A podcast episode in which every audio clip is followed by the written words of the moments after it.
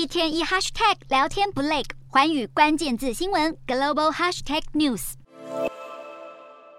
乌军在前线奋战，发射炮弹反击。乌克兰南部赫尔松州成为乌俄近期激战的地方。乌军不断发动攻势，让俄军节节败退。而在经历一波空袭和一座重要水坝毁损之后，俄罗斯扶植的官员表示，赫尔松市断水断电，这也是战争爆发后赫尔松第一次发生停电。俄国扶持的官员呼吁民众保持冷静，并表示能源专家正在努力迅速解决问题。不过，同时也强调要继续撤离民众。随着乌军加大反攻力道，或许就是看见乌国战胜的希望。西方国家持续提供军援。乌克兰国防部长列兹尼科夫宣布，已经获得西方盟国提供的更多防空系统，并表示这些武器将显著强化乌克兰军队，并让天空更安全，有助于防御俄罗斯近期对乌克兰能源基础设施的攻击。而美国也表示会继续援助乌克兰。不过，现在传出苏利文曾经与俄国总统普丁的幕僚进行会谈。根据《华尔街日报》，美俄两国高层官员就避免乌克兰战争的形势进一步升高，通话会谈。